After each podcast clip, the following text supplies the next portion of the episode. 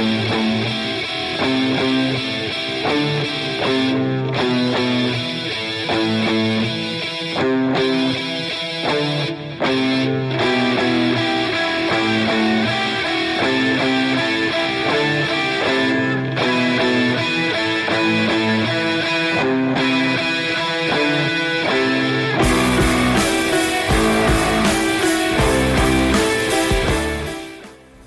大家好，欢迎收听这一期的二次元电台节目，我是龙马。我是老白，哎，大家好，我是大巴。萨瓦萨瓦，对大家，这期我们聊点什么呢？聊一个呃，其实我个人挺喜欢的一个作品，嗯。我很喜我也很喜欢这个作者啊。嗯。今天我们聊的是《赌博默示录》，好。哎，中文的《赌博默示录》啊，日日文的那个原名应该叫做《逆境无赖开吉》啊，这样一个，呃以赌博为题材的这样一个作品。为什么要说它呢？因为最近它新这个算是出了一个呃衍衍生的动画作品吧。对外传动画对，然后这个作品呢，其实已经和它原来的那个作品的风格不太一样了，是变得搞笑了搞笑，然后。说的内容也不太一样。但是我觉得，其实内核里有一些呃共通的东西，我们可以说。同时呢，好像最近咱们中国这边上映了一部电影，但是我还没看啊，啊，就是叫呃叫《动物世界，对对对，动物世界》是吧？说是从这个《赌博默示录》这个版权改编过来的，没错，对对虽然我还没看，开司嘛。虽然我还没看，但大家很多人反映说好像还不错。评价不错，对，啊所以我们也借这个劲儿呢，聊一聊这样一个就是挺有特点的一个作品和这样一个作者吧。嗯，没错。啊我们怎么开始呢，大巴？呃，首先呢，还是从这个作者的那个个人故事开始吧。哦，然后我们还是从一九五八年啊，福本身行是一九五八年出生的嘛，但他、今年六十了，哦对这这么大年纪，哦，高寿高寿，对对对，嗯整数。然后福本身行这个人呢，他是高中毕业之后，他没有去直接去搞漫画。很多现在漫画家都是高中以后就直接去画漫画嘛。然后他高中毕业以后是去建筑公司去工作，然后他负责当时是负责一些什么事呢？就负责现场的一些管理，然后像执行方面。然后，但是他那个时候还很年轻嘛，就十八岁左右。就年纪轻轻就搬砖去了，对吧 对，那管理就是那个包工头那种感觉，呃，小包工头吧，啊啊对。然后他就觉得，他说如果再这么做下去，那就可能自己就真的成一个工头了。但是他心里有个梦想，就是想想画漫画，想当个漫画家，你知道吗？然后他那个时候是不到二十岁，然后日本那个时候就是八十年代，要稍微往前推几年。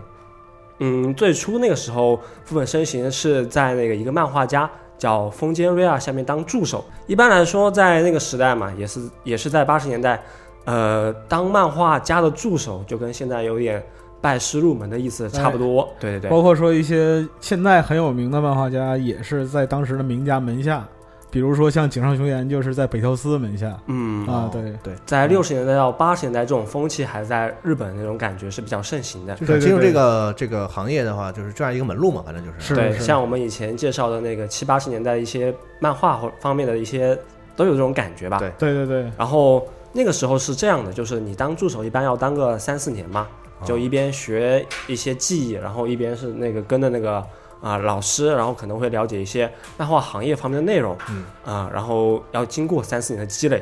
但是福本身行这个人就比较搞，他当了一年的助手呢，就被他的老师给劝退了。我天资不行是吗？对，那这这怎么一回事呢？当时老他的老师就看到他这个人，但画画确实是不行。但是为什么他觉得这个人比较年轻，不到二十岁，十八岁左右嘛，哦还是有潜力哦。然后在这一年里面呢，福本身行自己就确实也没怎么画画，当助手的时候就主要是给他们老师做做家务、做做饭，然后偶尔也画几张嘛。然后他们老师一看他，看他你画了这么久，画了一年还这个样子，就说大概就是说你你画个锤子，你对对对，你实在是太不适合呃，这个漫画这个行业了这，个老师也是，就有点暴脾气，你知道吧？啊，才能那一次やめてくれ的那种，啊，对，然后还很有直接画面感。对，然后还直接说你你就还是去回到 就别去画漫画，你去当个司机吧，当个卡车司机吧。继续去当建筑建筑工人那个很有前途的职业吧。对对对，这这段故事是广为流传嘛？啊，这个说法是不是也有点就是这个羞辱他的意思？就是说你还是去该干嘛干嘛去对对对，就啊就劝他去别画漫画。劝退，对，然后福本身行那个时候还还不到二十岁，然后但大部分人就是年轻的时候被劝退，这种压力还是蛮大的。怎么说呢？那个时候毕竟福本身行本来也不是专业的，以前也有其他工作经历嘛，然后画了一年，他的老师也对他不太看好。啊但是后来是怎么怎怎么着呢？就副本身形就是自己内心还是比较坚强啊，跟很多 内心很强大的一个人。对对对。然后他在二十一岁的时候，在那个月刊少年呃 Champion 上面有了自己的第一部漫画作品，嗯叫《请求关照纯情大将》。哎，这个他这奇怪，被劝退之后还反而还出道了，对，就嗯，就可能就靠个人的努力，可能就是不做家务了，然后不做饭了，时间就空出来了。可能就是你们科班的不带我玩，然后他可能自己就是这个，因为他工作过嘛，一个人在社会上有点门路。我只不过是是把做家务、做饭的时间用在了画漫画上。对，没错，可能就是，毕竟可能一个人独立的这种感觉，和大家一起就画画漫画的感觉确实还不一样。嗯反正这个时候就是福本胜终于出道了，然后心里他很高兴啊，就立刻跑到他老师的家里面去，跟他老师说：“哎，我我我虽然说以前不被你看好，但现在终于出道了。”然后，但是他老师一开始也没反应过来，他说：“全品全品是什么漫画杂志啊？”他以为是个就不出名的小杂志，就是那种呃地刊呃报呃就那种地上摆的报刊文物那种感那种感觉。他就还瞧不起他，就想说能给你啊能给你出这个 发布的，肯定不是什么正经杂志。对对对啥玩意儿啊？对对对对，对，就对副本胜信还是有些有色眼镜，呃，但是搞得副本胜信就那种欲哭无泪的感觉，你知道吧？就本来是去报喜的，还是结果一到老师的那个家里面，还被老师屌一顿。对呃但其实这个他好像本人也没有对老师有啥情绪，就是他可能也是对，嗯，就是觉得老师还不错，心胸宽广，还是就教他一些东西。还行吧，毕竟基础在这儿打。但其实这个漫画杂志在日本方面还是怎么说呢？还是比较受认可的，因为它是排在那个 Sunday Jump 还有 Magazine 后面的一本就杂志。啊其实是是好的，是个靠谱的大大杂志。对，确实是个靠谱杂志嘛。然后后来这个事情就不光是他老师知道了，然后他在那个一些助手前辈，嗯就相当于他师兄嘛，他们师兄也知道了，然后他们师兄还是蛮震惊的，因为那个时候大家都对傅文生这个人不太认可，肯定很不服啊。对，就是说你才能就这样了，对，也说过一些垃圾话，你知道吧？然后傅本身行自己想的是，我才二十多嘛，四舍五四舍五入也就二十多，就因为没有天赋才能就放弃的话，就太早了。对，所以也是经过了一番这种这种经历吧，才能看到副本声音现在这么多作品。就有一句讲句，但福本身行这个人画工确实不行，是是是，能扎死自己。能看被被画能看出来。被他老师还有同门人是看不起，是有原因的。对对对，我估计他自己心里有逼数，是是是，所以他就是还还去跟老师说说，你看我出了还怎么样的，还挺高兴的。对对，但是啊但是人家不以技术见长，对，那个时候也说嘛，他就是是是，有一个有有一个传说，后面他自己也说是工地出身，然后就是不太擅长画人物的脸，但是为了保持那个人物的一致，他就没办法拿出自己的老老的那些建筑行业方面的一些那个那个经历，就拿出他的尺子，然后把人的脸啊，绘图那种方式对画吃吃龟作图，画漫画，对尺规作图来画漫画，然后所以说就能看到他现在一张锥子脸，对，就但是这个锥子脸不知道为什么就特别受一些女性女性读者的追哦捧。对，对对对，像现在的学员哈子上也是受那种是是是是感觉，我第一次看的时候，反而是觉得就是。他有他的，就是有一种特别的风格，因为他的漫画题材是那样的嘛，所以他这个一般的日式漫画，我们都觉得他会不管是好人坏人都都有一定的美化程度，因为日嗯。日式漫画就偏偏偏那个叫什么，偏美型那个风对格。对对对对，但他这个漫画反而把连从主角到什么角色都变得更丑了。对，其实我第一眼看也。是觉得这个漫画作者你画个锤子是吧？对我 我是是是我我是以为这个作者是故意这样，因为他的作那个，因为他的就是这个作品里的人物，不管是主角还是配角，其实没有好人，嗯，都是那种就是这个逆境无赖嘛日。就日语讲叫就是地下社会的那些人。啊，对对对，所以他我我本来我以为啊，第一次看着他是故意要丑这种丑化的方式来表现这些角色你的戏，很多，对，结果后来发现是我自己想太多，就是他画的不行。对对对，呃，然后后面我们我们都说嘛，他确实画的不行，但是为什么他漫画好看呢？这就后面引出到他自己在画漫画创作过程方面一个事情，就是他他自己认识到自己画画的不行，但是他他觉得搞漫画其实跟搞故事创作一样嘛，嗯还是要有一个好的剧本。哎，是这个道理对，。然后他那个时候在创作一些那个赌博作品之前啊，他觉得我还是要去多读一些剧本，多读一些好的故事。然后他当时是读了很多那个当时那个时候的剧本嘛，也是找到一个那个名作家，就是当时的叫山田太一的这么一个人。嗯然后这个也是一个老作者了，从呃六三年一直创作到那个现在，最近也是有一些作品。然后这是个这个老作者是八十四岁，他写的作品是什么风格呢？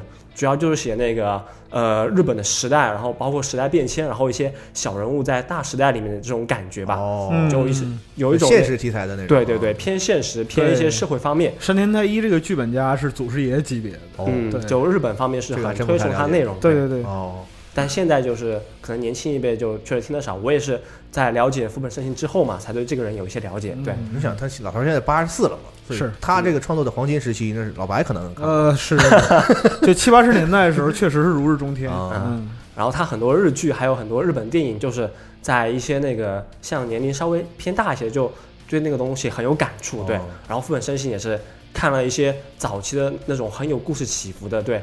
然后包括普通人生活方面的那种艰难，嗯他觉得是应该放到自己故事里面的嗯，啊。然后感受到有影响，其实对对对嗯。然后中间再插一下那个时候嘛，他刚刚刚刚插一下福本身形那种出道之后的事情，就那个时候他刚刚出道也是只有一本漫画嘛，然后也在研究他以后的漫画怎么去画，嗯，然后但是就一部作品啊，也是没办法养活自己的，他同时也在很多地方打工，呵，然后也有说他在那个建筑公司里面打工，然你后看就是说有人焊死，有人涝死，永井豪这就是同时开四部，对 对对，然后他他也在他就只有一部，是是是没办法，嗯。然后也在那个拉面店打工，然后他那个时候生活压力很大的，因为自己也没有稳定工作，还要去搞创作嘛。对对对，然后后面他也是在一些采访里面就感慨，他说，就那些不放弃漫画呀、只靠一部作品就一直画下来的人，就那些漫画家确实是很了不起。但我们现在去看，现在很很出名的那些漫画家里面，也有很多就只有一部作品。那可不是，对，对，因为那种作品其实也他也就只能画一部，比如说我们知知道的几个几大民工漫，感觉他也没有什么精力再画别的了，对对对对而且那个也足够养活他了，是那那个毕竟这种就是流量 IP 嘛，是。对吗？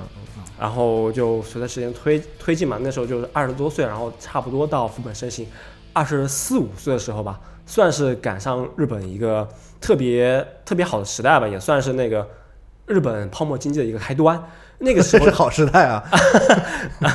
可能啊，对，对于这个创作者来说，是一个有有梗，就是有题材、有梗的一个一对个时代啊。，尤其是他这个个年纪，你知道吗？就是说他在二十几岁的时候，正好赶上这个经济蓬勃上升的这个嗯时期。对那个时候就算是啊、麻将啊、还有博青哥，还有一些之类的赌博方面的东西就比较火。哦然后那个时候就相关内容那肯定也火嘛，就相关杂志方面就立刻推了一波嘛，每天那哦种砸，对对对。赶上热点了，是吧？然后这个时候福本身心那个时候正好又看了很多剧本，嗯，又觉得这个东西我现我我能做，我能做，然后开始了他的那个那个那个那个创作，开始创作。他的赌博漫画系列。所有这个社会出现一定的这个动荡和一些这个重大变故的这个时候，其实这个文艺作品的这个都是他的这个就怎么讲文文文娱作品的一个机会。井喷，对，他会就是在这一个时代，针对这个时代所感兴趣的内容去对，爆发式的。而且其实人们在现实生活中受到了一定的冲击对和失意之后，反而是容易在像这个文文娱文娱作品上找一些诉求，对会有会有一一定的爆发出现。对对对对对，可能也是呃，相当于富本身行他的赌博漫画开启了一个那种他们的那个赌博漫画时代吧，就是有种那种感觉。因为可能当时有很多作品，但是真正我觉得一直流传到现在还被大家津津乐道的，可能就是要说他这个东西了。哎，这个东西也得借着这个历史的浪潮。对，嗯嗯嗯。所以让老白就是给我们讲讲 这个这个浪潮是是怎么是这怎么历史浪潮就 就就推到我这儿来了？滚滚大浪，啊，滚滚大浪，历历史让老年人说是吧？那是啊，行行行，就是《福本身行》这个漫画家，还有他这个就是《赌博默示录》，包括《言语金》这些作品，其实我都是特别喜欢，因为他就像龙马刚才讲的，他不是以画工见长。对但是正因为他画工拙劣，所以说人物呢，就是你反而不会去注重人物的美型，你看的是整个的故事，啊，包括就是这个故事里边反映的这样一种状态。是对，那么就是《赌博默示录》这个名字是赌博，实际上它是讲赌博给人带来的影响，然后包括说他对人的这样一个就是呃从前和之后的这样一个就是迫害也好，或者说是 就是很难挽回的这样一种伤痛也好。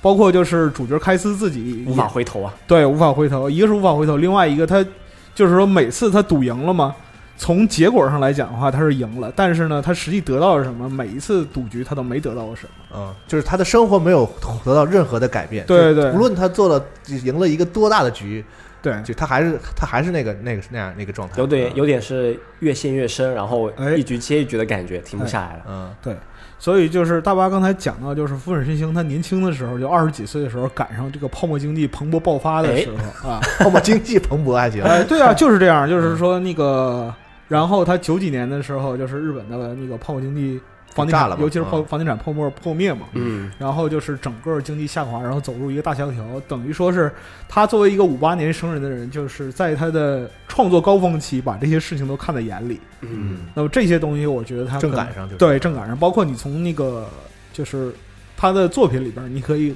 很清楚的看到，就是泡沫经济给一代日本人，甚至给日本整个国家带来的影响。即使到现在，就是以泡沫经济这个前时代前或后这个中间为为题材的一个作品，其实其实形成了一种题材了。对对对对对，这是一个特定的历史题材，包括半泽直树，对，就是他的原著就叫什么？我们泡沫的什么最后一代是吧？对对对对对，完全是一个在日本就是历史上其实是一个。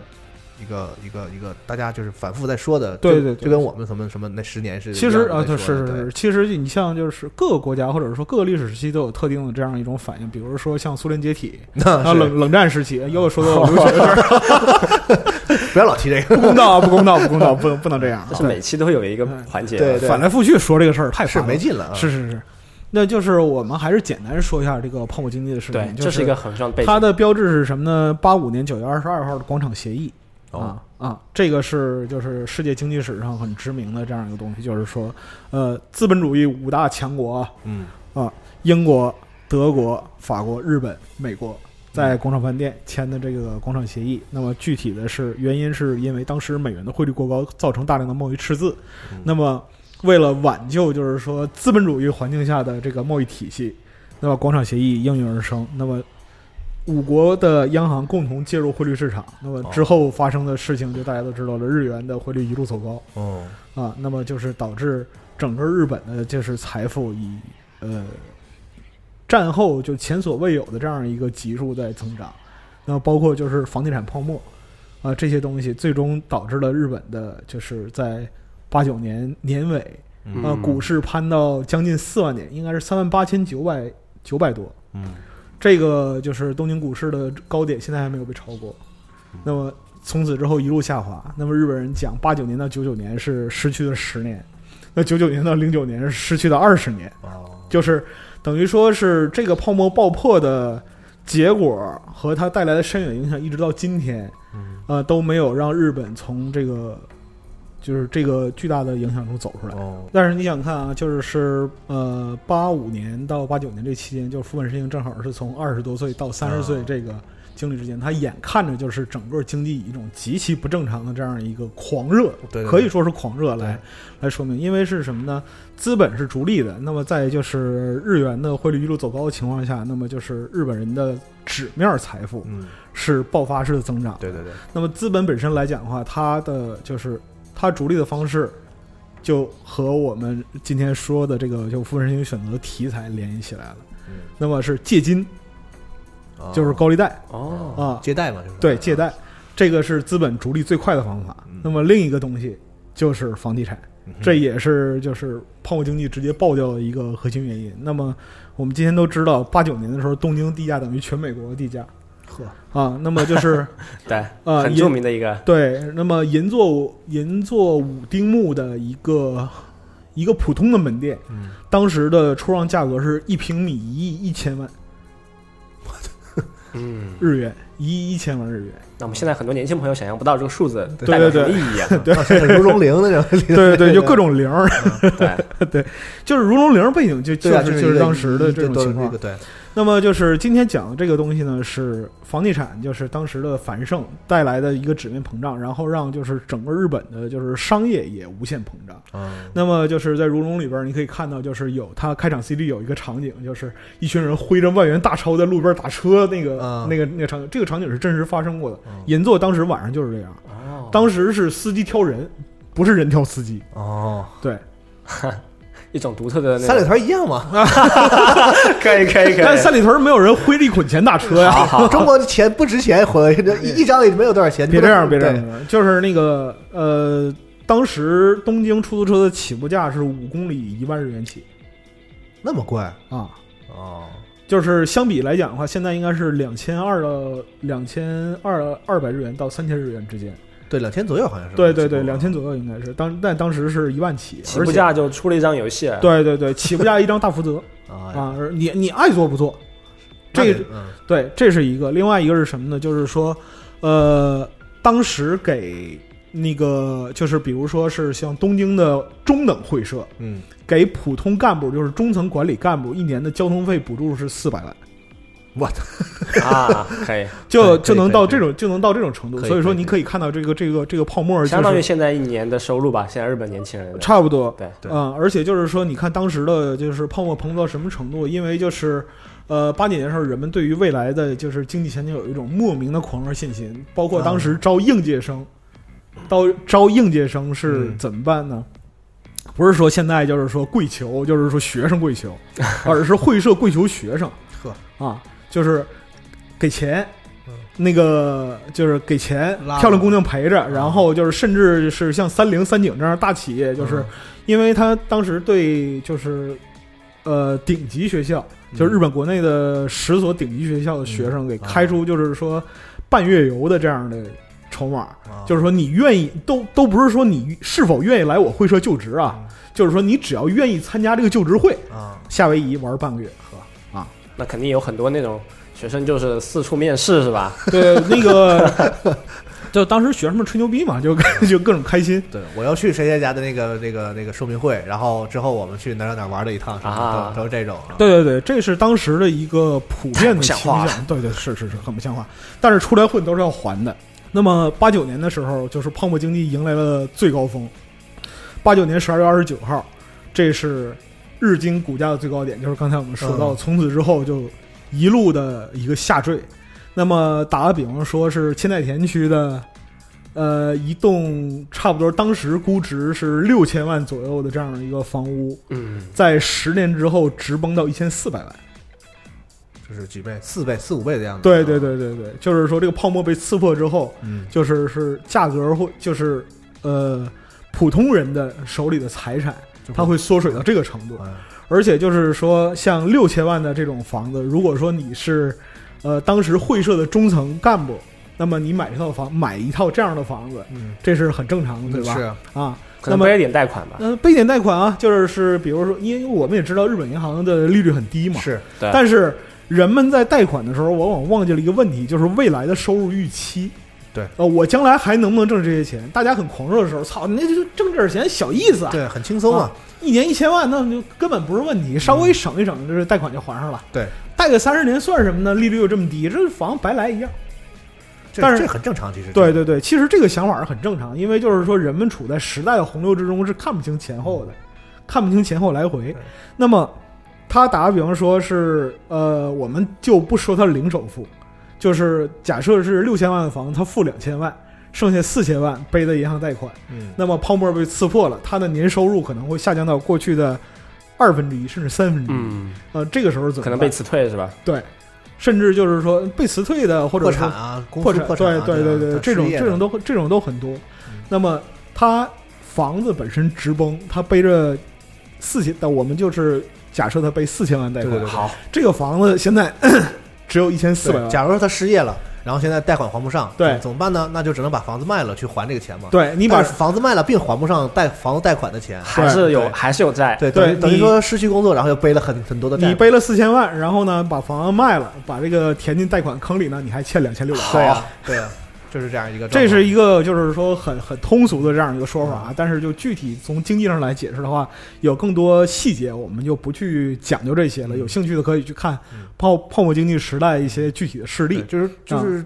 给大家就是怎么着描述一下，当时如果说你是一个普通的日本人的话，会面对的这种就是天降大祸的这样一种天降横祸，对这样一种嗯。感觉。嗯。然后在这种时候呢，就是很多人是不想放弃希望，尤其是普通民众。嗯，啊，就是我他妈的操，凭什么呀？对，好好过日子，怎么突然之间就天塌了呀？嗯，但其实这个时候其实手上还有一些钱，对。只是贷款方面，如果是买房子或者有一些那个背债务背得太凶的话，会产生一些对未来的不安嘛。对，这个时候怎么办呢？人们要垂死挣扎，嗯垂死挣扎是怎么办？我先把眼前度过去。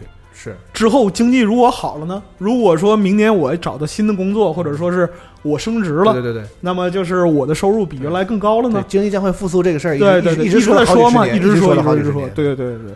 所以说这种时候就是说人们会选择民间借贷，就是高利贷。好，哎，那么我们看到就是《赌博默示录》里边很多故事，包括说里边的很多人，嗯，都是因为高利贷被卷进这个包括开司嘛，是吧对？开司自己也是啊他是，给人当担保嘛，他自己瞎鸡巴作嘛。嗯 啊对他开始感觉他也是个很乐观的人，你知道吧？这种东西就随便就担保。我跟你讲，不乐观活不下去啊。缺缺心眼儿嘛，他开始是个缺心眼儿，是是是是是 后来后来变得越来越有心眼儿了。对那么就是，但是需要说明的是什么呢？高利贷这个东西，并不像就是我们想象那样是只存在于日本社会一个角落里的啊，啊。借金文化是从明治，甚至是从幕府时代开始，就一直存在的这样一个观念。今天我们的历史课又往前推了哎，那是好久啊。是是是是是。那么就是，呃，总体来讲的话，概括起来其实两句话十个字儿，就是好友不借钱，嗯借钱找钱庄。嗯，好比说，我跟罗马关系非常好，过命的交情，托妻献子，没到这程度，啊 我可以我可以托付给我是可以，但是就是是我张嘴跟龙马借钱不行，啊，这个这个违反规矩，这个坏交情，这个坏交情，嗯。我们就是朋友之间不谈钱不爱喝酒，或者说我替你付账啊都可以，啊，但是呢，我不能跟你明面借钱啊啊，这是一个核心问题明。白对，所以说借钱就是找找钱庄或者找放贷的，这是一个借金文化。嗯，那么就是举一个例子啊，还是跟龙马有关系。怎么老是我呀？啊？对啊，坂本龙马，哦啊，对他搞的那个什么坂本龙马他从那个土佐藩出来的时候，他叫秦王嘛，啊，秦王他没有路费怎么办呢？本本地有一个富商叫田中良助，嗯啊，这个人其实在日本文化史上很有名，象棋啊、书画啊这些东西搞得都很精。哦，对，就是在当地也是名门望族。然后就是大玩家感觉，哎，大玩家，对对对对对。然后坂本龙马呢，就是这个人也是肚里有货嘛，是然后就经常就跟田中良助交好，下下棋啊，喝喝茶什么的。然后时机成熟了，哎，借点钱吧。啊，说虽然是这样的话，就是违背朋友交情，但是呢，我要上京秦王啊，我要做一番大事业。你今天借我点钱，明天就是说怎么还你呢？咱们有字据。龙马就写了一个字据，这个字据是什么呢？一年是十百分之十五的利嗯，和一分五，呵这在当时已经是非常非常宽容的这样一个利息了。哦，还是很宽容的，很很宽容的利息。田中良助也说没问题，那就借你，借了多少呢？二两银子。日本人多穷，咋回事儿啊？哎，就是说那个坂本龙马大笔一挥，唰唰唰借金二啊，两。就相当于不少钱呗。哎，那当然了，哦年息百分之十五。后来日本银行根据这个东西专门做过一个估算，哦就这二两银子值现在多少钱呢？值四十万日元，哦，那也没多少钱。就还行，就是一车票钱，你知道吧？啊，这个路费盘缠，对对对，要不然的话就哪有什么传中八策之类的。啊。对，所以说就是坂本龙马拿着钱高高兴兴地就上京去了。但是呢，问题在于他一八六一年借的这个钱，一嗯八六七年呢他就被人砍死了。啊，坏账对，田中良助一看，哎呀，这个操，这钱收不回来了，嗯。怎么办呢？狱友当然不是因为这个，就是气死的啊，就是一八七七年田中良助去世了，去世之前就把坂本龙马这个欠条交给家人，呵，那告诉他说好好保存，将来这个有用。老头儿结果对可以啊，对对对，结果这个就是欠条，现在就放在高知县博物馆里边，哦作为坂本龙马的纪念。哦，这么回事儿啊？，对，结果成为成为成为这个欠债人的纪念了。哎，举这个例子其实是为了说明什么呢？就是借金文化的这样一个盛行。哦，那么就是日本人很多时候啊，他会就是，呃，可能会因为一点儿就是小到不起眼的金额嗯，去求助高利贷哦，啊、就打个比方说，我们讲就是说一万日元、一万五千日元、啊六七百块钱，啊，就这种金额，可能可能一个主妇就是说这个月有个窟窿。啊啊，我需要就是说给孩子临时交一笔钱，哦或者说是我那个临时生活有什么，就是生活费入不敷出了怎么办？这一点点他会选择去借金。哦，对就不会问朋友去要，对会选择去哦，朋友之间互相接济，这个在日本比较少，是这对对对对对就是说，日本的这个高利贷还还零售是吧？对，零售 像不像中国这一般都是都是批发，你没有没有不是一大笔钱的话，估计高利贷不会理你。但是它这个东西呢，就是零售呢，可吃人的程度不亚于大额。那是对，因为是什么呢？它这个就是借金的利率非常可对怕。那个日本的就是信贷法，它规定是什么呢？呃，年率二十九点九，百分之二十九点九以上的不受保护啊，啊。但是呢，地下钱庄不管这个嗯啊，他有的是办法把对这个就是说利率翻出花儿。啊，漫画里不也说嘛？那个开机一开始的时候，他开始不服，说你们这么高的那个利息，是啊我，我去告你们，我就不用还什么的。然后那个黑社会说说你可以告，我们有的是招儿弄你。对，嗯，然后就是说各种的各种各样的说法，其实非常的丰富啊。嗯就最高能到什么呢？隔天一成，呵，就是今天借十块钱，明天还十一，嗯，这种程度。所以暗金筹岛剧里面也就不是不是夸张，这感觉不是夸张，感觉我不夸张。上小学的时候好像干过这种事儿。今天今天借一袋干脆面，明你明天再还两袋。好，而且就是说，高利贷这个复利它是毫不留情的。嗯，你今天就是说没有激励，明天这个钱就要滚到本金里。利滚利嘛，就是对，利滚利，对这个复利就滚起来就很可怕。嗯。就是曾经有主妇借过两万日元，然后最后因为还不起自杀的，哎呵，就是会到这种很夸张的程度。嗯。那么就是包括说放贷的手段也非常多，就是日本人也贴小广告一样的。啊啊，就是那个到处去招贴，然后包括说是电话营销，嗯。因为就是呃电话是零九零开头的嘛，啊。所以说那个这种就有一个特殊的说法叫零九零借金。哦，就是一旦说那个打比方说到月底了，哎，兜里穿换不开了怎么办呢？找零九零，哎，大概是这意思 啊。对，一个奇怪的暗号，对对对，就这种这种奇怪的暗号，其实就催生了一个是什么呢？整个日本就是有过高利贷借贷经验的人，差不多就是后城省，我不是后城省，呃大藏省之前有过一个统计，就是明或暗的统计起来，这还是一个大致的估计，啊差不多有将近六百万人。哦，就是有过借金经历的，或者说哦正在借金的，很普遍的一个非常普遍。对对对，这是其一。那么就是在日本呢，高利贷本身还有一个协议叫做日本消费者金融协会嗯啊。这个是这个是什么？它是专门统计，就是说高利贷的一个成分，就其实等于是一个行业参考。哦啊它每年会就是说针对就是借金这一这一块儿来做一个统计。那么其实你回去看那个福本申行画的人，他这里边正好就是说这个协会里边所出的这个用户画像，非常哦非常之准。是什么呢？借金的人里边男性占七成，年龄上看呢，二十到三十的是占差不多四分之一。哦然后呢，三十到四十的有百分之二十，啊这加起来百分之四十五了。然后呢，小额的借贷，每次十万日元以下的划为小额借贷，这是占百分之二十。那么二十到三二十万的、三十万的是百分之二十，一百万到两百万的是百分之二十。哦就是不同层次的人借钱，它有不同的用处。是是对然后就是说，借钱人里边最主要的有两个，一个就是说是，呃，四十到四十到五十之间的中年社畜，嗯就是爬也爬不上去，但是家庭又有很有很急迫的消费。嗯另外一个是就是需要拆借和过桥的中小业主，啊是这两类人是可以理解对对对，这两人这两类人是最主要的。嗯那么还有一个很有趣的点就是什么呢？年收入在两百万以下的人嗯占百分之二十。哦因为什么呢？就是说，两百万以下，他是在日本属于是贫困阶层。对对对，我借你家，基本上就没什么正经工作了，对对对吧？对，就是今天这儿那个领一点补，助，就日本的三和大神，打打对对对对对，对 是你就躺地踢死我就完了。对对对对对。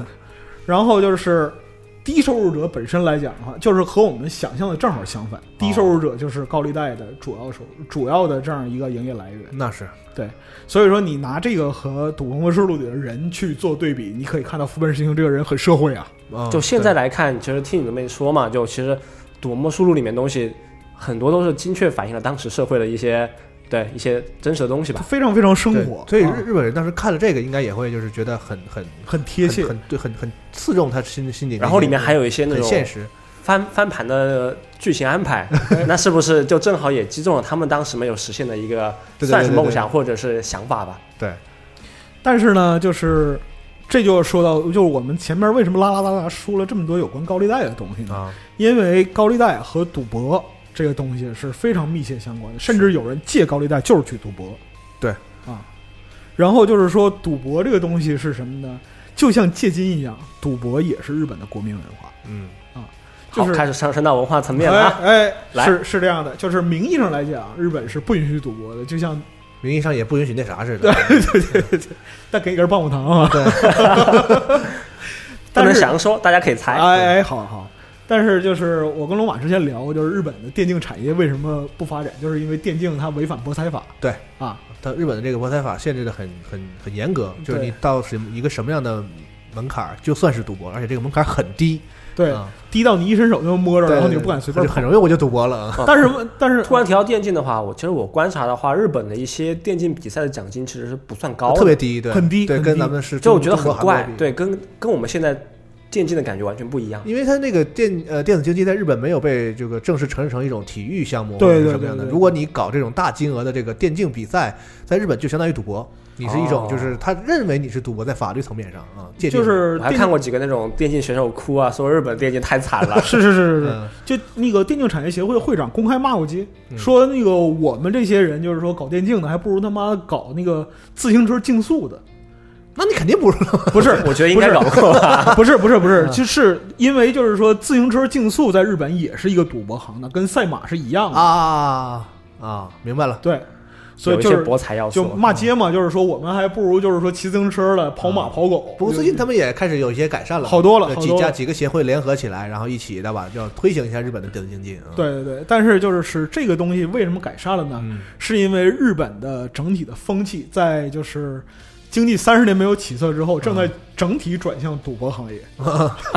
博彩业啊，对，正要转向博彩业。那么就是在六月十九号，今年的六月十九号，那么议会通过了这个就是叫做就是民间通称叫赌场法案。嗯哦，但是在国会呢，有一个很好的很好听的名字叫综合度假区。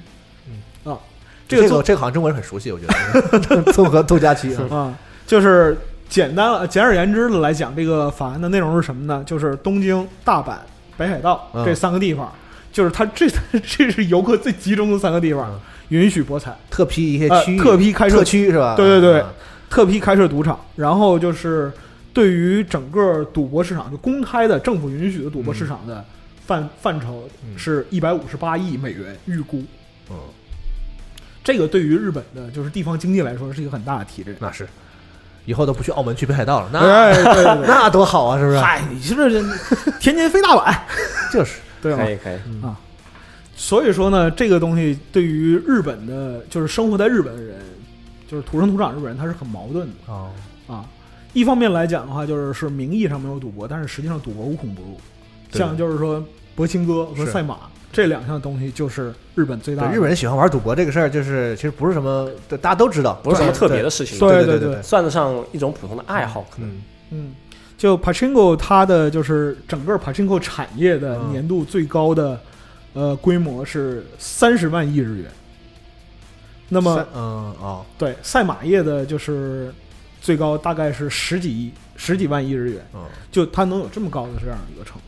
很大的产业，对对对，所以说赌博这个东西对于整个日本的人来讲也是耳熟能详。生活中的一部分，对，它就是生活中一部分。嗯。后生省，那么他在一二年做过一个调查，就是说日本的成年人有百分之四点八嗯。是经常参与赌博的。哦这个经常的概念是每周至少一次。就是赌赌马，然后赌赌马啊，玩玩博青哥，这个其实实就是生活消费的一部分了，嗯。变成娱乐的一部分。嗯。那么在这里边就是百分之四点八，那么男子的比例是超过百分之十五。哦，啊，就很多男人去赌。那么一七年的时候又重新鉴定了一次，这个数字有增无减，而且就是说每周就是每天都要接触和赌相关的信息，这种就算是赌瘾了。啊，对，这种人在就是全体成年人里边占百分之三。哦，那不少，对，就包括你每天都去看乐透啊，然后就是看、嗯看赌马啊这些这些嗯东西。所以说，你看到就是《赌博默示录》里边这种花样翻新的赌法嗯啊，在日本其实是非常有群众基础的。嗯，喜欢钻研一些那个地下的小赌法是吧？哎，对。那包括就是日本还有专门那种就是是反思毒瘾问题协会啊，啊，就是这种协会里边就是什么呢？就是几代人都受这个毒瘾的困扰，帮你戒戒戒戒赌这个事儿，戒赌是戒不了的，就只能说发表文章挣点钱。这 这辈子是不可能戒赌的，对对对对对。然后现在其实随着日本的老龄化，然后又发展出一个新的问题，就是什么呢？老年人的生活无望，然后也没有人赡养，他把自己的退休年金都用来赌博，玩那小豆儿啊，玩小猪，玩玩小钢珠，嗯嗯，pachinko，对就这样变成一种生活寄托啊能能看。见你去日本的那个帕青哥店里，好多就是那个呃五五五六十岁往上的老头儿吧，排排坐啊，在那儿咔咔咔拧那个，这是很常见的一个场面。那我们之前说就是高利贷借金，嗯。很多人其实就是借金来是什么呢？要最后一搏，啊，很多时候他是来搏的。这个。漫画里不也有这样的吗？对。太多了，对对对，就是你像呃八九十年代的时候，FC、SFC 这些机种上，博兴格游戏其实非常多，但是都是在日本境内买。，FC 上都有，有有。有有有，啊，就这种就是说老虎机啊、吃饺子机，这这这这这些东西，而且任任天堂当年好像试图搞过这个，就是通过游戏机搞这个网网络网络赌博这这对对对对对后来好像后来好像被直接摁住了。他们是想通过 SFC 的那个，就是因为他当时有各地的，就是 SFC 的烤游戏的那个下载站嘛，啊好像是怎么弄我忘了。对对对 SFC 也是那段时间，你知道吗？对，嗯，是是是，嗯，就是那段时间嘛。然后总体来讲的话，其实你看，就是现在日本所有地方，就是说产业，你基本上都看不到年轻人，只有在一个地方你能看到非常多年轻人，就是就是 pachinko 店。哇，突然变得这么严肃呢？对，所所以以死死 Kino 六本木什么的也也有也有年轻人也有。可以可以可以，所以说你看到就是像《末世录》啊、《堕天录》里边，它有几个故事，其实是围绕着一些你说是误入歧途的年轻人也好嗯，啊，但实际上他是什么？他是受到这个整个社会文化的一个大环境。就他描写的很真实，就你看非常真实你看这个年轻人本身他也可气，对，就就是就是那个你看三河大神，你这个这这就是不上进的就玩意儿，王八羔你可气子是吧？但是他这个整个这个他的这个故事，你能感受到，其实这个环境和社会的影响也很大，就是这个各方面的原因导致他有个，但是我们看起来会很觉得很真实，就是因为啊，确实现实中我们见过这样的见过人，对。然后一方面来讲，你看就是年轻人没有希望嗯，啊，然后另一方面来讲，就是四五十岁的社畜，他也没有什么上升空间，也没有希望也啊没有希望，然后可能更惨，就身背贷款，无力偿还，最后一搏泡沫破灭嗯。啊，这样一个现实，就非常非常现实的。那么我们前面说过，就是导致这些四现在四五十岁的人，嗯，他理想破灭的原因，是因为泡沫经济导致地价下挫。哦，那么就是之前我们也谈过，就是说房屋贷款的这样一个问题。是是是，和房屋的直最直观的这样一个关联是什么呢？这就是福本身行年轻时候从事过的行业，就是建筑业。哦，他他见的很多，就是说，对哦而且就是有一点必须说明的是什么呢？日本的建筑业和黑帮关系莫逆。啊，对对对，嗯。嗯，那么就是新出那如龙那个谁不是搞了一个建筑公司吗？没错，那个我去那个京都任天堂本部的时候，啊，我是从那个任天堂它本部不是在工业区嘛，我是从嗯工业区一路走到那个，我从工业区往外走，走了差不多两三公里这样，嗯。然后一路上看到就是钢材、木材的仓库，上嗯。面就是非常堂而皇之写着山田组、青木组，啊，就是各个组对的所属。因为机组啊他们的注册报里头机组啊，机组这么屌的，我操！以后也有啊，哎呦，那么就是有统计是什么呢？山口组这种就是是势力组，因为山口组真正有钱，就是从七八十年代的建筑大发展开始。是对那么，在日本地下经济中的这样一个建筑元素有多少？到现在为止也没有办法统计，因为就是建筑产业平均来讲的话，每年产值三十万亿。那么其中被黑帮吸收了多少？哦这种事儿始终是谜，而且是什么呢？就是说，山口组本身来讲的话，就是说这种黑社会他来做这个建筑行业是一条龙的，嗯从拿地到动迁，然后到原材料供应嗯，到整个修建，然后监理、销售，嗯所有事儿他都能干。就是建筑业、黑帮、赌博、高利贷这些东西，最后融合起来，就是你看到的福本身行的《赌博模式录》里边这一个一个景象。对，就是当时他看到的，就是他年轻时候看到那些从事建筑业的黑帮的手段，见得多呀，对。他见多了，嗯。这个事儿见多了，包括说是放贷的人的手段，他见多了，嗯。所以说他具体给出来的才是很很直给他。描绘的很让你看了很很可信，很很真实，就是就是打个比方，我举个例子，就比如说立根川土下座，嗯。呃，跪铁板，对。对吧？这个事儿你看起来就是说又可笑又带一点恐怖，对。这种事儿真的没有发生过吗？谁也不敢说。对。再就就毕竟你说说错一句话切手指头，就是你这个艺术创作发挥想象，其实也要有这个呃有有基础，，对对，是就艺术来源生活高于生活嘛，嗯，所以说是这个是《赌博默示录》的一个整体的一个大背景，就当我们看历史《赌博默示录》的时候不能细想的环节了，对对对，不能这确实不能细想，包括说像《银语金》，《银语金》里边它没有人没有劝人戒赌，对，也没有就是说你反思赌博呀，就是说个人生命的什么，《银语金》讲的是什么呢？利用人性的弱点。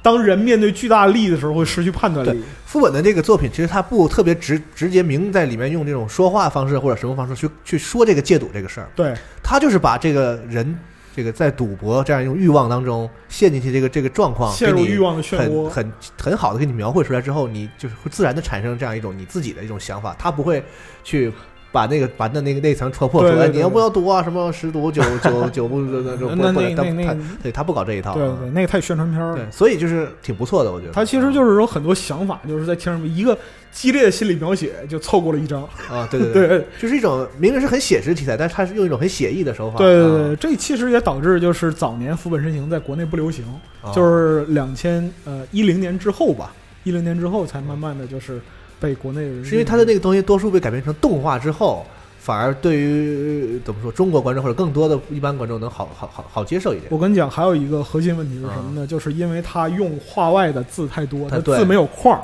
汉化组签字太恶心，了你知道吗？就看着很日本日本人都说看着累，人们懒得翻，就是汉化组人懒得翻译，完了之后还得签字，累死你妈！画上去他妈丑。然后人还巨丑，有什么可看的？嗯所以说他的漫画，你写就是写实也好，它实际上是呃一个时代群像的这样一个描述吧。虽然说里边有艺术夸张的成分，其实那也就是说，副本真行这一系列作品啊，其实虽然它开始的时候没有被大家那么看好，但它其实形成了一定的这个什么自自己的风格，而且嗯好像据我所知，就是很多呃类似题材的这个日本漫画的作者，其实很多都受到它的一定的影响。对，其实像刚刚也说嘛，提到了一个时代背景，还有福本真行自己创作作品的一个经历。嗯，呃，到现在的话，我们看到赌博作品还是有一定基础吧。像其实国内也也有很多就特别喜欢这个题材。是是是，嗯对，像呃最近播出的一个 TV 动画叫《狂赌之渊》的，对对对，也是讲一个高校题材的校园校园赌啊，对对对对，然后他那个就不写实了，就完全是一个架空背景的。嗯，对，然后像是再往前推往往前推早一点的话，就是超智游戏和欺诈游戏，嗯对，这都已经可以往前推十多年了。嗯，然后当时的那个作者是贾费古忍嘛，他也是很喜欢喜喜欢这个福本这些作品，嗯，对。然后当时也说他画一个作品就是棒球版赌博默示录，对。然后欺诈游戏里面，像是我们去看的话，有些设计也确实很不错，嗯。嗯，比较老了这个作品就是，呃，但好像也拍过一些 T 啊、拍过 TV 动画，然后也拍过真人剧。啊其实我看再往前推的话，也是和《赌博默示录》差不多同时期，九七年左右吧。那个时候是游戏王嘛，啊，哦游戏王早期的一些那个游游戏啊，就其实也是像可反映了，以归在这里是吗？我觉得是反映了一点校园现实吧，因为他早期校园现实，对对对，他早期是不打牌的，你知道吗？啊，对啊，早期是玩各种游戏，然后也是因为比如说校园欺凌之类的，哦，对对对对是是是是，你想他早期玩那些游戏，确实怎么讲，也是有一种我没看过，对不起，是这样是吗？最早他还没过渡到卡牌的时候是对早期他是不打牌的，而且早期的一些游戏设计也是经过作者自己的想法，然后构思构思一些原创游戏，加上一些那个时代背景，这么来弄出来一个东西。但是后来发现还是卡牌省事儿啊，对，确实我我觉得当时游戏王的话，可能就早期虽然大家都很很喜欢看嘛，但是对作者要求的工艺太高了，你必须就他当时是企划就设计出一个东西嘛，嗯一个小游戏。对，但后面如果是进入一个打牌或者下棋节奏的话，那不得了了。作者就要脑死了，对，对其实我还是比较喜欢游戏王早期那种哦，有独特的那种呃小游戏的感觉。后来就变得是一个垂直的嘛，垂就是专门给这样一个受众来提供内容。是是是，是，是其实呃，从啊副本身行的一些作品到现在来看吧，呃，有人就评论说，呃，副本身行的一些内容现在来看是很难超越的，因为它首先是吸入了当时的一些那个时代背景，加上自己的一些深刻感触吧。嗯，嗯现在的人或者现在作者，你想去经历那些东西，其实很难。有有几个在工地干过的，对不对？还能还能画漫画的，这有个这个经历也很是是是，有几个班班公章还能画画的，对，对，然后哎，这么一说，就是正好也是《赌博默示录》的那个声优，就开司的声优，哦还有《斗牌传说》里面那个赤木茂的声优吧，叫秋元圣人啊，是一个人吧？对对，啊一个人对。然后他自己是个赌，他是是是个麻将高手，啊啊，对，我不知道大家有没有印象。然后现在是一个职业雀士，就打牌的哇啊，很厉害。那个声优成为职业的那个麻将职业麻将确实选手，对他的他其实不不仅仅也是声优了，也演过很多剧。就是真爱麻将了，对，然后从九五年到现在参与过很多比较著名的麻将比赛吧，对。可以水平很高，成绩嗯成绩还可以吗？呃，怎么说呢？打过一些很很离谱的牌，啊 对对，就声优里麻将打最好的，反正挺逗的，哦，就也算是和《赌默示录》和副本真行比较有渊源的一个人。很有意思啊嗯。但是他声优这个他确确实配的不错，嗯，我觉得在动画版里，这个我觉得为这个角色和作品增色不少，确实很不错啊。可能理解深刻吧，嗯，要不然就两个作品都用他的，两个这样的嗯对。没错，嗯，然后呢，最后呢，就是我有一个一点想想说的东西，就是说为什么日本人这么喜欢赌博？因你当然我知道这其实世界各地人都喜欢，啊，但是我们这个日本人喜欢赌博这个事儿好像很有画面感啊，大家都知道这个事儿。所以这个事儿呢，这个可能只有社会学家才能来来来来解释一番。对对，嗯所以我呢，所以给大家分享一点，就是我看到的吧。所以日本人跟赌博这样的一个关呃，其实跟赌博不是赌博的关系，而是说日本现在的生活的一些现状啊。因为我们也不是这个经济学家、社会学家，嗯所以有这方面专业的朋友呢，可以就是指正我们一下，或者是给出我们一些更科学的说法。嗯我在这儿呢，就是分享一点我自己看到的一些呃东西和一些现象吧啊，嗯不算是一个特别严谨的分析，就是说提会提到这样一个问题，就是说日本现在有说阶级固化的问题哎，啊，当然这个在所有的发达国家都是一个话题，是是是这样一个问题，嗯所以我就呃试图就是有自己感兴趣，说日本到底有没有这个阶级固化的这样一个问题，嗯然后呢，我查稍微查了一点数据啊。首先呢，就是有一种有一个这么这么一个东西叫做代际流动性，就是算是经济学上一个术语。就是什么叫代际流动性呢？就是指就是同一个家庭中两代人之间社会地位变动的这样一种可能性多不多，哦大不大？其实有很多数据分析啊，我具体就不再说了，因为时间关系。就是日本的代际流动性非常好嗯哦，就是说一个，比如说你的父亲是一个就是穷苦人，你的儿子这个出人头地的几率在全世界各个国家里，日本是比较高的。哦啊，这是一点。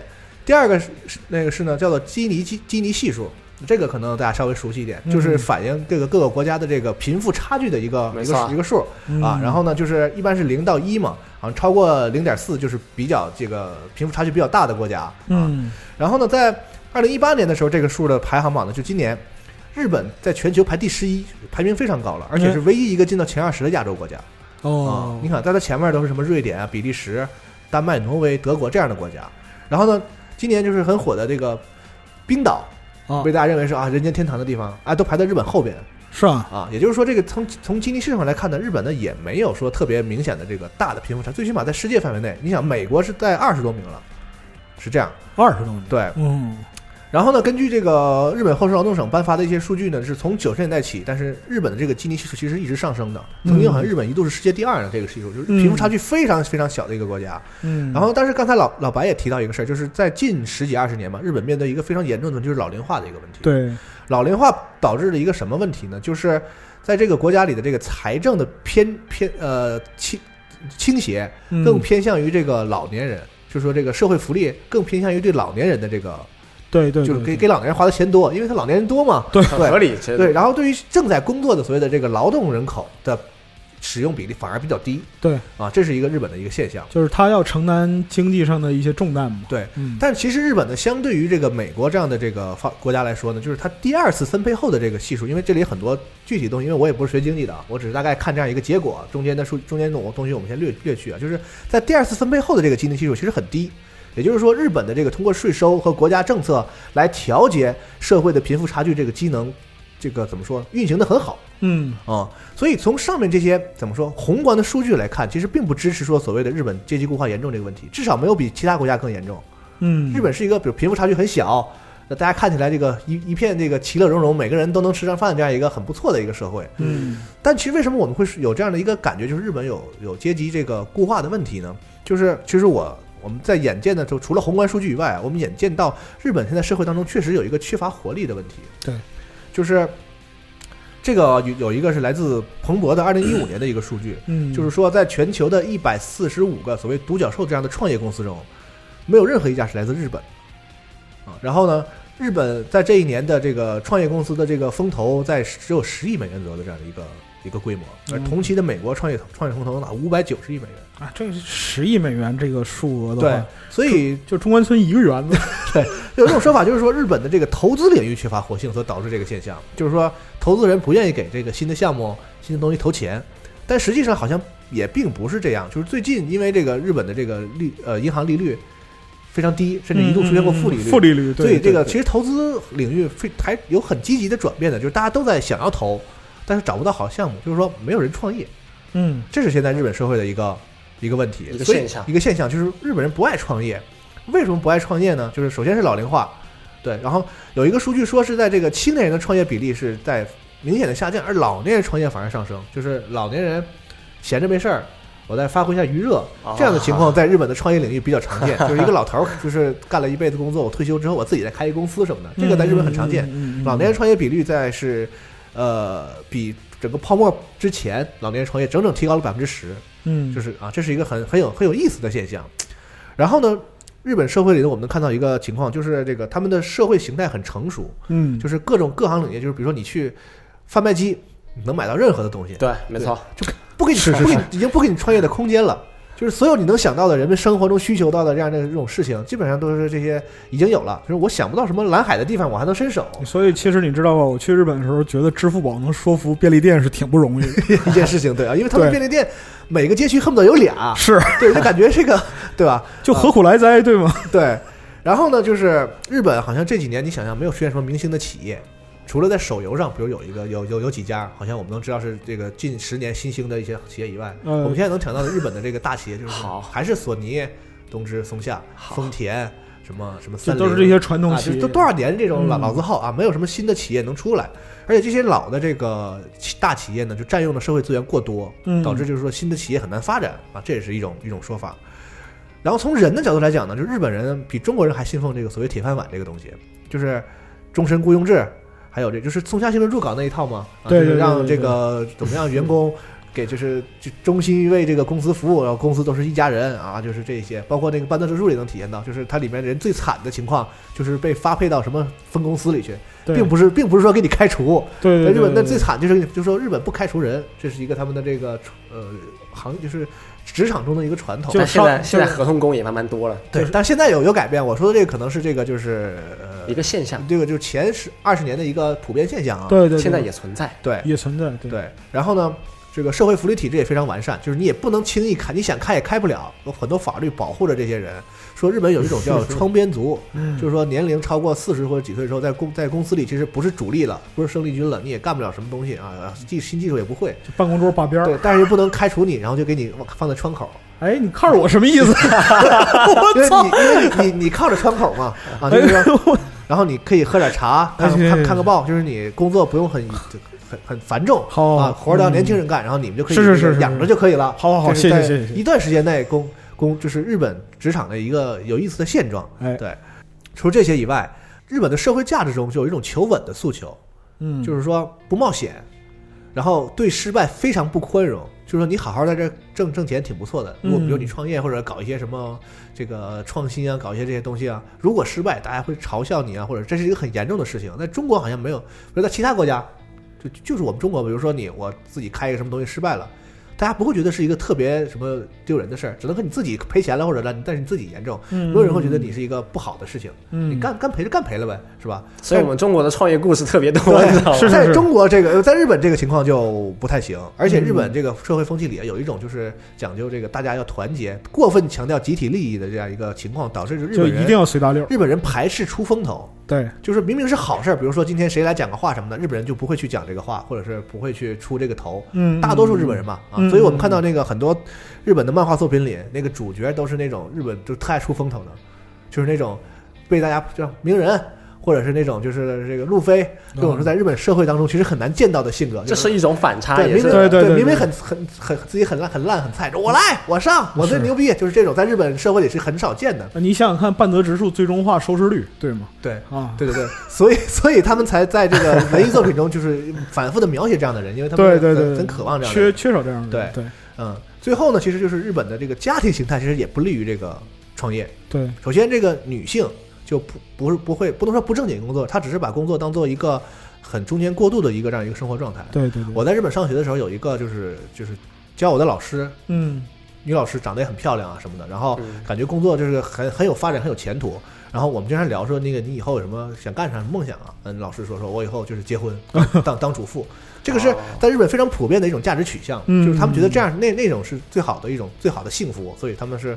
当然，我不是说说所有人都这样啊，这个其实就是长期社会观念养成的而且客观上，女性在日本的这个职场环境里也非常的困难，对吧？偏弱但是势，但是一直在变好，很多作品也反映这个事儿了。是，然后反观男性呢，又是压力过大，就是你想啊，他们这种日本这样一种就女主内男主外的这样一个这个这个普遍普世价值观，导致说男性要背很多在经济上的这样的一个东西，所以说这个创业时候的风险可能比中比中国的是在这样的社会里这个压力要更大。是在中国就是说可能有你老你老婆只要支持你，那你就干呗。啊，对对对，但是在日本可能不行，你日本你老婆支持你那是一回事儿，但是这个你架不住别人戳脊梁骨，对。所以这个压力就很大。啊。你在中国的话，创业这个东西，但你其实这个道理非常简单，搏一搏，单车变摩托，对吗？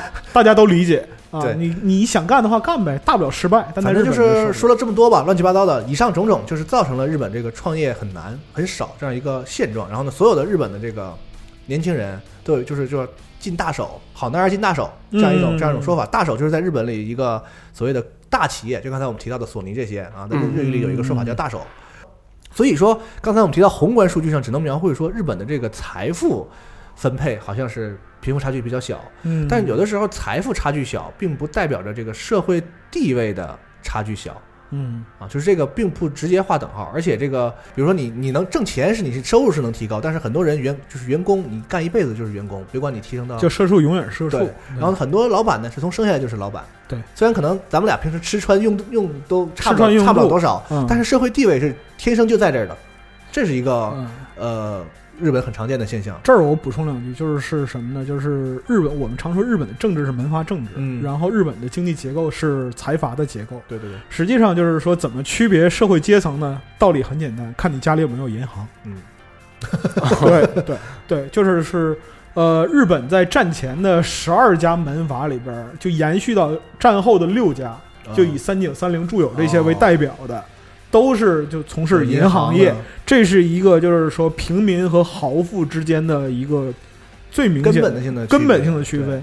就是在日本呢，你看到的贫，你看到贫富差距差不多，实际上是因为百分之九十多的人都处于差不多的这样一个阶层，就是一亿总中流嘛。嗯，啊，它有这样一个讲究。但是真正的豪富阶层或者是政治阶层，那么他们的这个天花板是高不可攀的，普通人一辈子也看不着。对啊，所以说对于普通人来说，就是你也许可以通过努力去改变你的生活条件，对对对，但你很难通过努力去改变你的社改变会地位阶级，对。而且这个努力的方式在日本还很单一，就是加加入刚才我们说的那个大大手公司下面这个社畜大军，哎。然后在大在一个社畜大军里努力成为一个更高级的社畜。哎，对，所以在这样的情况下，其实就会老白刚才提到一个问题，就是日本人虽然他的生活在其他可能稍更落后的国家看起来，日本生活已经很幸福了，对对对，但是日本人缺一个东西，就是缺缺希望。嗯，就是他有一种一眼看到五十年的这样一个 生活生活状态，就是也许我的生活并还已经足够富足了，但是他的生活没有变化，这个可能是所谓的日本的这个社会缺乏活力，然后人民生活缺乏希望的这么一个一个怎么说原因一个原因和啊状状态。或者说你像副本身形漫画里边，就生活一旦有了变化，那就是飞来横祸了。对。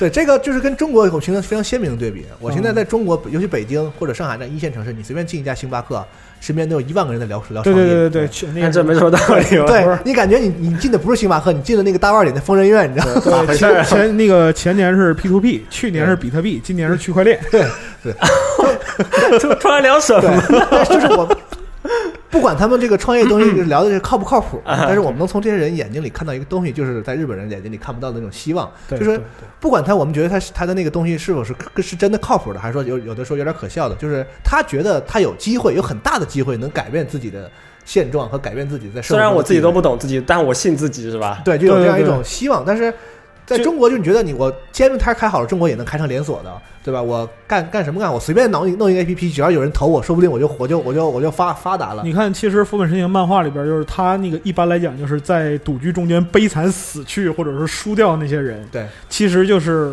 在中间，他其实自己就已经放弃了，是就屈服了，屈服于强权，啊、或者是屈服于看起来根本没有胜机的这样一个情况。那开司是什么的？其实放到中国是一个很很很很正常的情况，王侯将相宁有种乎，搞呗，对 对对吧？但是就这种这种这种精神，实际上在就是日本的整个呃社会认知体系里边是非常非常缺乏的。对，当然这是我在日本我能眼见能看到的一些现状，但是最近其实有在变好。最近从嗯一五年、嗯一六年开始，日本多了好多年轻的富豪，对就是通过互联网行业。对，做啊，那对，对个多了很多年轻的，然后新的这个就是怎么讲，这个有呃富裕阶层，就是那前百分之一，嗯，就那个年龄也在下降所以说日本其实也在发生转变，因为他们已经认识到这个社会活活力的问题，而且社会这个各各个政府各各个就是呃东京啊、大阪啊都在推行很多这个鼓励创业的这样的政策什么嗯。一日元开公司啊这些 啊，就是各种政策都出来了。嗯，所以我觉得他们也看到了这样一个问题，嗯，但是呢，回过头来说呢，之前那个一段时间，就是副本身行的作品，其实就是我觉得也在体现这样一个一个东西，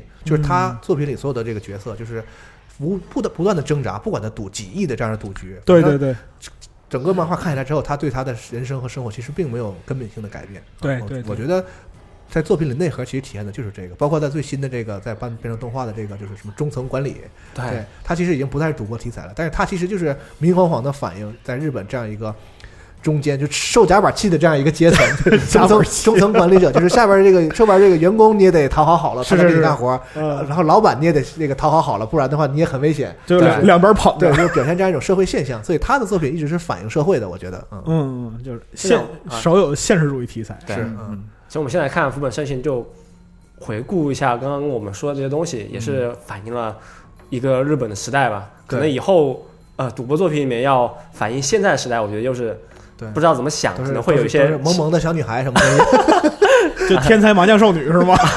可以，对，反正就是因为你看这期我们可能聊的他作品本身相对少一点，啊。但是副本真行，因为他的作品很特殊，就对是聊他其实就是在聊日本的社会，要对对要聊这个东西，所以我们觉得可能这样一个内容反而更更适合聊他放在他作品的节目里啊。对对对对从赌博默示录从副本圣行开始吧，就聊一聊日本经济与现现在的一些情况。是嗯啊，对，嗯反正我们也不是非常专业的这方面的人士，对，所以呢，说如果有专业学经，刚才我说了，专业学经济学的、社会学的啊，包括欢迎给我们指正，然后也分享一点或者你看到的日本的包括这方面的一些呃东西啊。我们聊一聊，好吧？人啊文也好，或者说状态也好，就说说自己的感受。哈哈。啊，对对，咱们这这块有很多在日本这个生活时间很长的人，也是是。是可以跟大家分享一下，好吧？嗯，嗯，好，那我们今天节目就差不多了，哎。哎，嗯，那就下期再见，哎好，下期再见。拜拜。